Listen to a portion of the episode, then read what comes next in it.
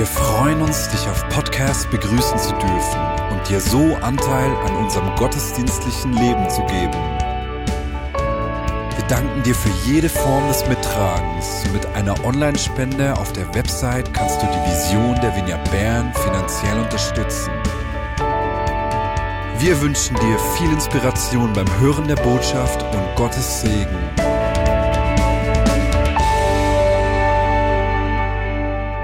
Lass uns doch dieses Geschenk von Erntedank vom Laubhüttenfest, das wir heute miteinander feiern, auspacken gemeinsam.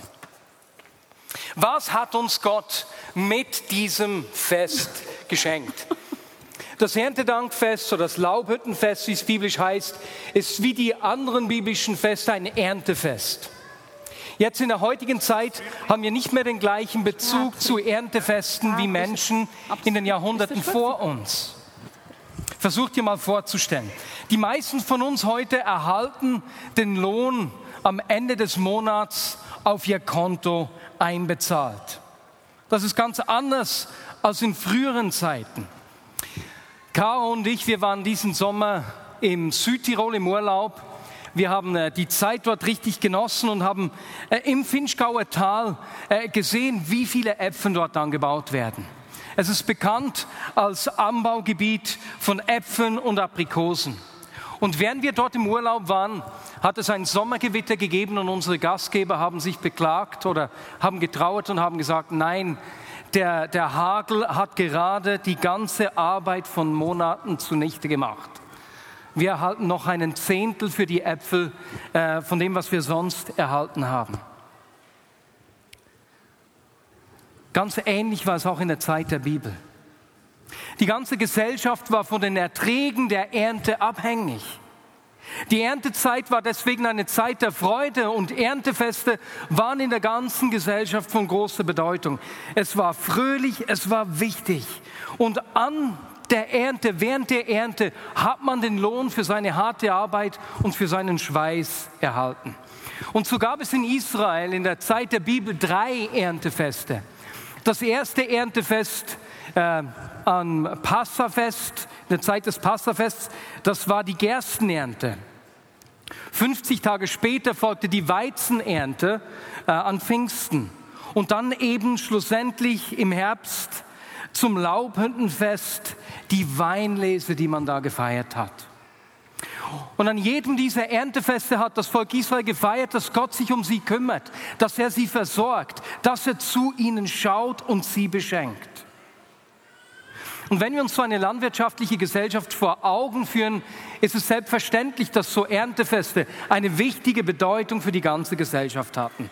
Wir können verstehen, weswegen es ein bedeutungsvolles Geschehen ist, eine Zeit der Freude für alle war. Nun, Gott hat seinem Volk sogar den Auftrag gegeben, diese Erntefeste zu feiern. Aber er hat noch etwas weiteres gemacht, etwas Außerordentliches. Er hat nämlich diese drei Erntefeste genommen, die von so großer Bedeutung für das Volk waren, und er hat seinen großen Plan mit dem Volk Israel, es sozusagen den großen Bogen, den Heilsgeschichte, wie in diese drei Feste hineingewoben. Es ist, als würde Gott zum Volk Israel sagen, ich führe euch an diesen Erntefest nicht nur vor Augen, dass ich euch versorge, sondern ich will euch zeigen, was mein Plan mit euch ist eure Raison d'être, eure Bestimmung. Und aus diesem Grund möchte ich im ersten Teil der Predigt ganz kurz die Bedeutung dieser drei Feste äh, nochmals mit euch anschauen. Und wir werden sehen, dass diese äh, Gedanken sehr viel mit uns und unserem Bild der Zukunft, das uns als Vignette Bern beschäftigt, zu tun haben.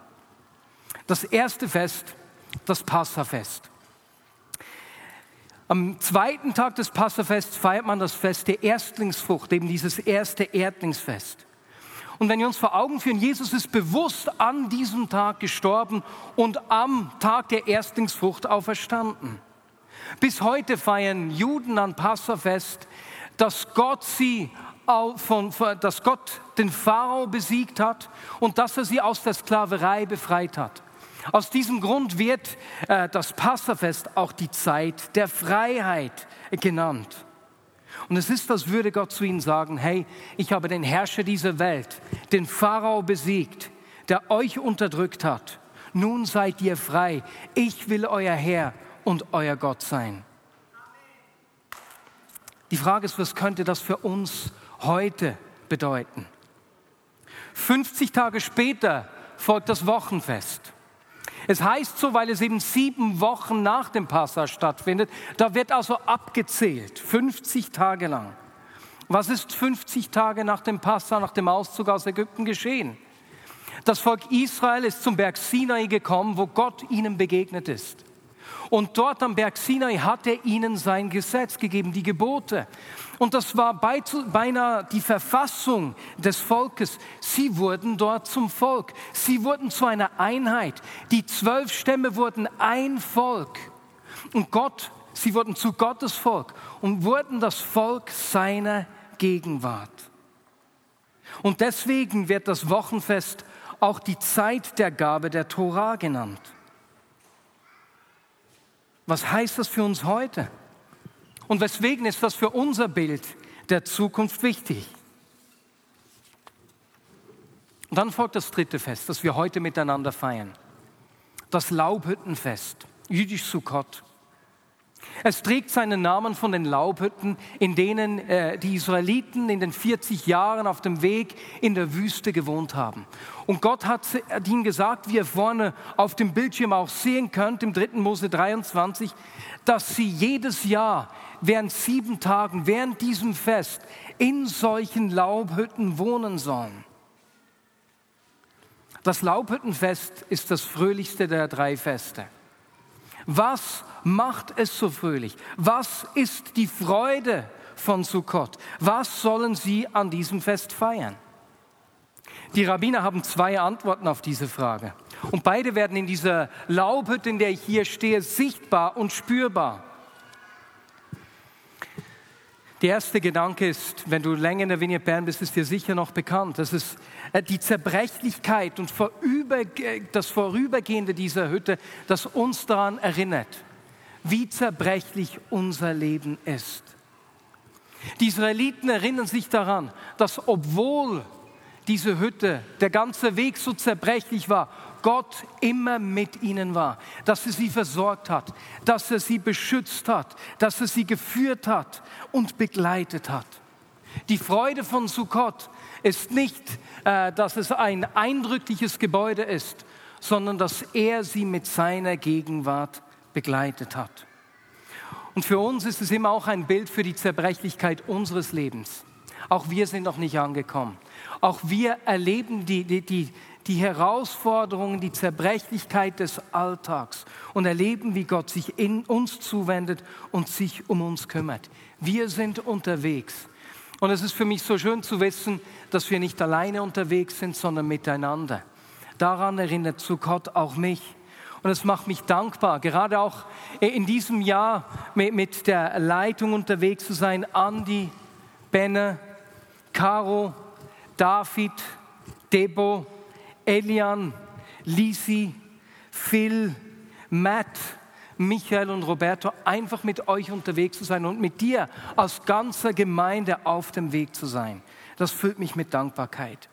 Denn wenn die Israeliten eine Woche auf den Komfort ihrer Wohnung, ihres Hauses verzichten und in einer solchen Sukkah leben, dann wird man dankbar für das, was man hat. Die Augen werden geöffnet für Gottes Gaben und seine Versorgung. Genauso wichtig aber ist die zweite Bedeutung von Sukkot. Dadurch, dass man durchs Dach durchsieht, dass es nicht schließt, konnten die Israeliten den Himmel und die Sterne sehen.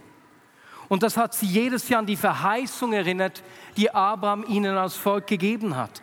Dass er sie zu einem Volk macht, das so zahlreich ist wie die Sterne. Und dass alle Völker der Erde durch sie gesegnet werden sollen. Und ein Rabbiner hat es folgendermaßen ausgedrückt. Sukkot ist das Fest der Erlösung der ganzen Welt. Unsere Aufgabe ist es, der Welt Erlösung zu bringen. Der Traum von Sukkot ist, dass alle Nationen zu Gott nach Hause kommen werden. Die Laubhütte, das Laubhüttenfest erinnert uns, dass Gott uns segnet, um ein Segen zu sein für die ganze Welt. Und deswegen wollen wir uns äh, an dieser Stelle einige Momente Gedanken machen. Hey, wofür bist du Gott dankbar? Wie hat er dich versorgt? Was sind Dinge, die er dir in diesem vergangenen Jahr geschenkt hat? Was er hat wachsen lassen in deinem Leben und wo du ein Segen sein konntest? Lass uns zwei Minuten Zeit nehmen an den Tischen, einfach einander zu sagen, wofür du dankbar bist. Gott schaut zu uns und Gott versorgt uns. Daran erinnert uns das Laubhüttenfest. Als Vignette haben wir dieses Jahr die Zerbrechlichkeit und das Vorübergehende unserer Hütte ganz äh, speziell erlebt. Wir mussten Ende August aus dem Kornhaus ausziehen und wussten bis vier Wochen vorher nicht, wo es uns genau hinführen wird. Und dann hat Gott uns riesig beschenkt. Am 2. August haben wir den Vertrag für unsere neuen Räumlichkeiten in der Marktgasse 63 bis 65 unterzeichnet. Man spürt, dass diese Räume etwas wecken. Und es ist ein bisschen wie in einer Schwangerschaft. Man spürt, da ist etwas da, es ist ein Kind. Vielleicht kennt man schon das äh, Geschlecht sogar. Aber diese, dieses Kind wächst im Schutz des Bauches Tag für Tag heran. Und einer dieser Schritte, ist der Name des Cafés. Wir haben im August einen Abend Zukunft gestalten durchgeführt, äh, an dem wir die Vignette Bern eingeladen haben und etwa 120 Personen haben daran teilgenommen. Man hat an verschiedensten Stationen Feedbacks und Gedanken beisteuern können und einer davon war auch, waren eben auch Vorschläge, wie das Café heißen könnte. Und es gibt einen Namen, mit dem wir liebäugen, der dort eben auch aufgeschrieben worden ist und der heißt Café de la Paix. Café des Friedens, weil es der Ort ist, wo der Friedefürst sichtbar wird. Und diese Woche, wie ihr vorne seht, nee, die Eröffnung ist also nicht im Dezember, äh, die wird erst nächstes Jahr sein, April oder so. Und diese Woche hat mir Bernard Cormier äh, erklärt, wie er auf diesen Namen gekommen ist. Wir hatten Anfang August eine Prophetiekonferenz, wo Lilo Keller gesagt hat, dass Gott äh, Frieden bringen werde, dass er Menschen zurückführt in die Vinie Bern, die im Schmerz gegangen seien und dass Versöhnung geschehen werde. Und an diesem Ort ist ihm dieser Gedanken gekommen. Ein Ort des Friedens. Le Café de la Paix. Mir gefällt dieser Name sehr. Und du hast auf dem Tisch, wie, wie Deba am Anfang des Gottesdienstes gesagt hat, so Zettel, ich habe mir den eigentlich mitnehmen wollen, jetzt habe ich ihn liegen lassen, auf dem wir dich bitten, doch einfach aufzuschreiben, was dieser Name bei dir auslöst, aber genauso auch, was du dir von diesem Café in der Innenstadt wünscht, was dort geschehen soll. Und was in diesen Räumen umgesetzt wird, hat natürlich auch damit zu tun, in welche Richtung wir gehen wollen, was unser Bild der Zukunft ist. Und das haben wir miteinander in der Leitung dieses Jahr intensiv diskutiert. Wir haben ein Bild der Zukunft gemalt, haben gerungen, gebetet und wir sind dabei auf drei Schwerpunkte gekommen, für die wir uns mit Leidenschaft und Begeisterung einsetzen. Es sind die gleichen drei Schwerpunkte, äh, über die die Bibel das ganze Jahr immer wieder an unterschiedlichen Orten zu mir gesprochen hat. Ob es bei Jesaja 61 war, bei äh, Nehemia und Ezra, wo auch immer, immer und immer wieder sind wie drei Punkte, drei Gedanken so hochgekommen, gehighlightet worden. Und der Ausgangspunkt in unserem Gespräch als Leitung für dieses Zukunftsbild war Pfingsten. Was ist da geschehen? Wir haben uns vor Augen geführt, wie, wie diese kleine Gruppe von Menschen eine Gottesbegegnung hatte, die alles verändert hat. Es hat einen Samen in ihr Leben gelegt, äh, äh, aus dem die, die Beziehung zu Gott entstanden ist. Und sie waren so aus dieser Nähe und Verbundenheit zu Gott äh, in, darin verwurzelt, dass es sogar getragen hat, als sie verfolgt wurden. Dass etwas an Verwurzelung geschehen, ein Same ist aufgegangen am Pfingsten. Aber aus dieser Gottesbegegnung, aus diesem Ausgangspunkt hat, haben Dinge zu wachsen begonnen. Die Gemeinschaft ist entstanden am Pfingsten. Etwas ist in ihnen geschehen, dass Menschen unterschiedlichster Kulturen und Nationen äh, zusammengefunden haben und eine Familie geworden sind. Sie haben begonnen, sich umeinander zu kümmern. Sie haben ihre Güter verkauft. Sie waren zusammen und wollten wissen, was Jesus den Aposteln beigebracht hat, wollten von ihnen lernen. Und die Gemeinschaft wurde so anziehend, dass Tausende dazugestoßen sind. Da ist etwas gewachsen. Und dann das Dritte, innerhalb von kurzer Zeit hat diese kleine Gruppe von Menschen die Weltgeschichte verändert. Sie, sie wurde zu einer anziehenden Kontrastgesellschaft, die alle angezogen hat. Nicht durch ein Programm, nicht durch ein Projekt, sondern durch einzelne Menschen, die vom Heiligen Geist erfüllt waren. Wo auch immer sie hingekommen sind, ist was geschehen. Kranke wurden geheilt, Menschen haben Wert und Würde erhalten, haben Hoffnung zurückerhalten, Sklaven und ihre Herren wurden zu Brüdern und Schwestern und sie kümmerten sich sogar um die Kranken ihrer Feinde. Das alles ist durch einfache Menschen geschehen, wie dich und mich. Einfache Menschen, die ihr Einflussgebiet positiv geprägt haben und so Frucht gebracht haben. Frucht, die wir uns genauso erwünschen. Nicht durch Programme, nicht durch Projekte, sondern durch Menschen, einzelne Menschen, die sich an dem Ort brauchen lassen, wo Gott sie hingestellt hat, wo er ihnen Türen öffnet und ihnen Einfluss gibt und sie dort äh, ihr Einflussgebiet positiv zu prägen beginnen. Und so hat Jesus die Gemeinde gestartet. Und er wirkt heute noch genau gleich wie damals. Gott nimmt uns in seine Geschichte mit hinein. Die Gemeinde ist Gottes Antwort auf die Fragen und Herausforderungen unserer Zeit. Und auch heute ist die Antwort nicht ein Programm. Es ist nicht ein Projekt sondern einzelne Menschen. Du und ich, wir sind seine Antwort.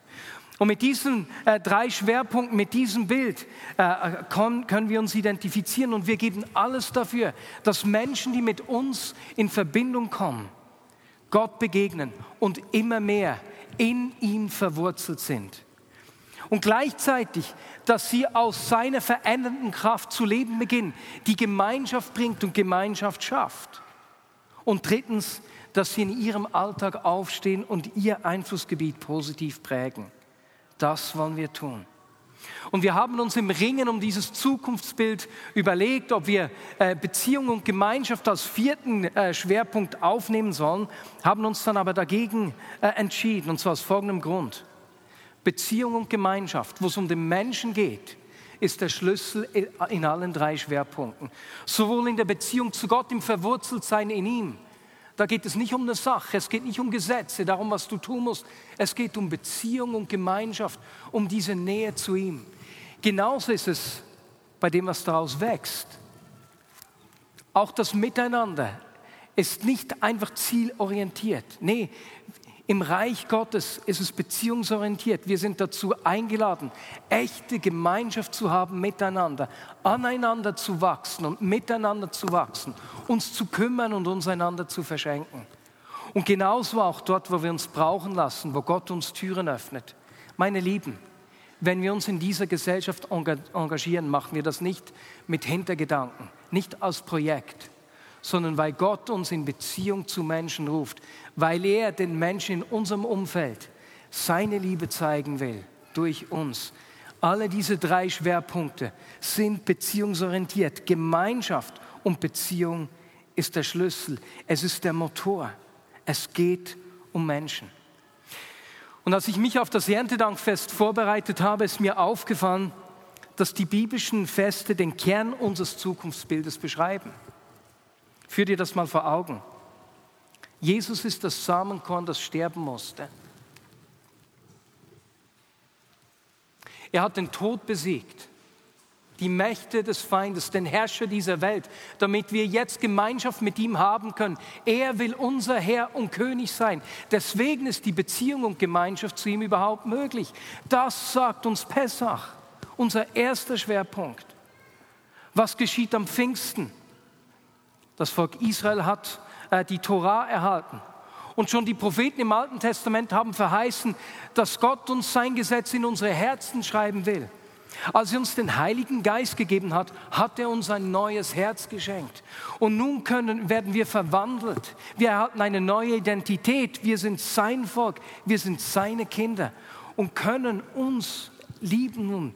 Die Menschen aus allen Völkern, die zusammenkommen, werden eins. Weswegen weil der Geist in unserem Leben ist und die Frucht des Geistes in uns wachsen kann. Und zu guter Letzt Erntedank. Die Erinnerung, dass wir nicht angekommen sind mit der Hinwendung zu ihm, sondern dass er uns segnet, um ein Segen zu sein für alle Welt. Wie es der Rabbiner gesagt hat, dass die ganze Welt Errettung erfährt. Diese drei biblischen Feste sprechen von unserem Zukunftsbild. Sie beschreiben sogar, was wir miteinander erleben wollen, was wir sehen wollen, für was wir uns einsetzen. Und da habe ich realisiert, dass plötzlich alles zusammenkommt. Es hat mich so gefreut, dass unser Zukunftsbild nicht einfach unsere Pläne zum Ausdruck bringt, sondern sie, unser Zukunftsbild bettet sich ein in Gottes großen Plan mit uns Menschen, in den großen Bogen der Heilsgeschichte. Wir sind ein Teil seiner Geschichte und das muss so sein, weil wir verfolgen nicht unsere eigenen Ziele. Wir wollen nicht ihn einladen, unsere Pläne zu segnen, sondern wollen ihn fragen, Jesus, was ist dein Plan? Und wir wollen uns auf deinen Plan einlassen. Und genau das wird in diesem Bild der Zukunft sichtbar. Und das bewegt mich und das berührt mich.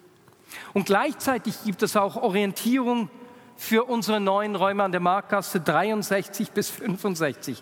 Eine lustige Adresse. 63 bis 65. An diesem Ort wird ein Ort entstehen, an dem Menschen Gott begegnen können. Es wird ein Ort entstehen, wo Menschen die verändernde Kraft der Gemeinschaft erleben können. Und es wird ein Ort des Segens für die Menschen aus dieser Stadt und in aller Welt sein. Und wie in einer Schwangerschaft, ich habe ja vorhin das Bild der Schwangerschaft gebraucht, da wird das Kind ja Schritt für Schritt mehr sichtbar, mehr Details.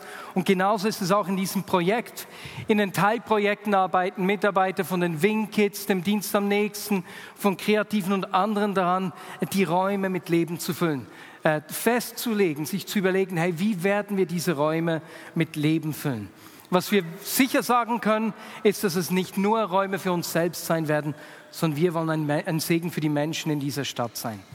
Und damit auch du dir ein Bild äh, von diesen Räumen machen kannst und ein Gefühl äh, für die Möglichkeiten entwickeln kannst, dass sich, die sich uns öffnen, werden wir nächsten Sonntag und am vierten Sonntag im November äh, Führungen durchführen. Und zwar nach dem Mittagsgottesdienst und zwischen dem 5 Uhr und halb 8 Uhr Gottesdienst. Plan dir doch die Zeit ein, dann kannst du diese Räume besichtigen kommen. In einigen Wochen wirst du auch die Möglichkeit haben, die Vision dieser Räume finanziell mitzutragen und zu unterstützen. Aber die, heute die Erntedankkollekte, die wir zusammenlegen, und Bernd, die dürft gerne schon nach vorne kommen, die verwenden wir für den Weg, auf dem wir mit gemeinsam sind. Für die, das alltägliche Verschenken, wo wir uns um Menschen kümmern, wo wir uns miteinander als Vignette Bern engagieren. Ein kleines Beispiel oder zwei kleine Beispiele. Ich möchte auch an dieser Stelle dem Team der Winkits danken, dass sie unseren Kindern einfach diese Liebe zu Jesus ganz natürlich näher bringen. Diese Woche war äh, eine Freundin von Sophie bei uns zu Besuch, hat bei uns übernachtet und Sophie, wie sie das gelernt hat, hat sie gefragt, du glaubst auch an Jesus und Gott, oder? Das Kind sagte ja und hat erzählt, dass sie mit dem Onkel mal in einen Gottesdienst gegangen ist, mit ihren Eltern sonst nicht. Und sie hat äh, Caro und Sophie gelöchert und wollte den ganzen Abend, hat sie gesagt, ich möchte Geschichten von Jesus hören. Könnt ihr mir Geschichten von Jesus erzählen? Und das war so berührend. Und ich möchte einfach den Mitarbeitern der Winkids danken, dass sie uns Eltern darin unterstützt, unseren Kids Jesus nahezubringen.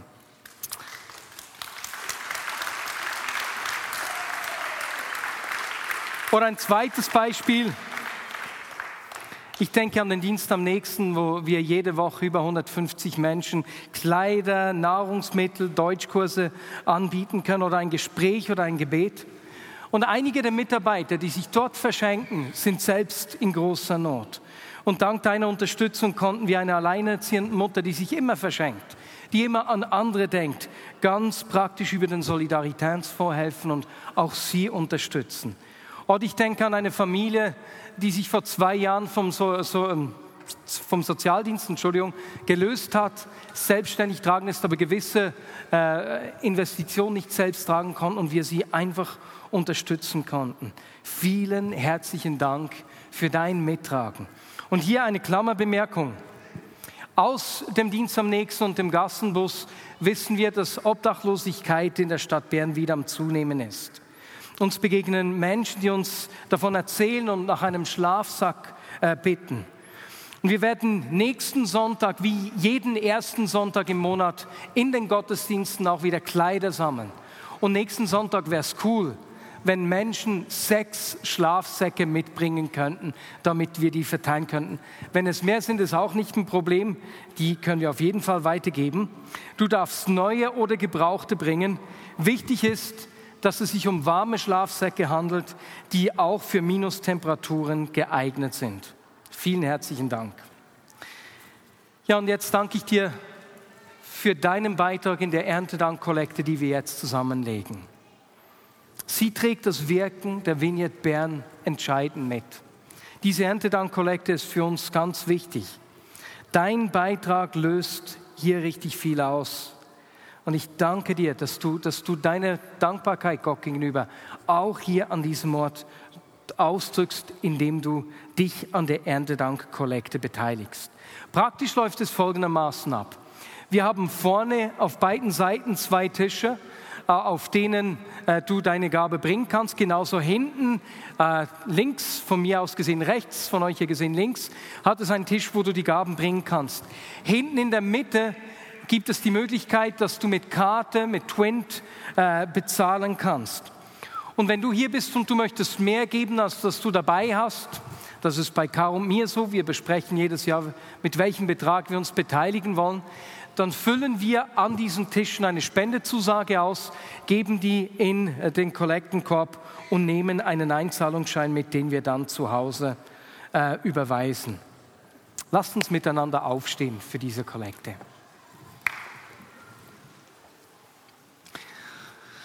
Jesus, ich danke dir für deine Versorgung, dass wir auf ein Jahr zurückschauen können, das manchmal vielleicht fragil erschien, aber von dem wir sagen können, du hast uns geführt.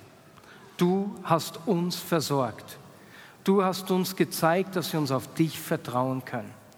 Und Jesus, ich danke dir auch, dass du uns einschließt in deinen großen Plan, dass du uns einen wichtigen Teil gibst in deinem großen Plan. Und dass du an diesen Erntefesten, die für das Volk Israel so wichtig waren, ihnen nicht nur gezeigt hast, dass du sie versorgst, sondern ihnen gleichzeitig gezeigt hast, was du immer wieder aufs Neue tun willst, mit ihnen und durch sie. Und deswegen kommen wir jetzt und bringen unsere Gaben als Ausdruck davon, dass wir dir dankbar sind, dass du uns gesegnet hast, weil wir ein Segen sein wollen. Amen.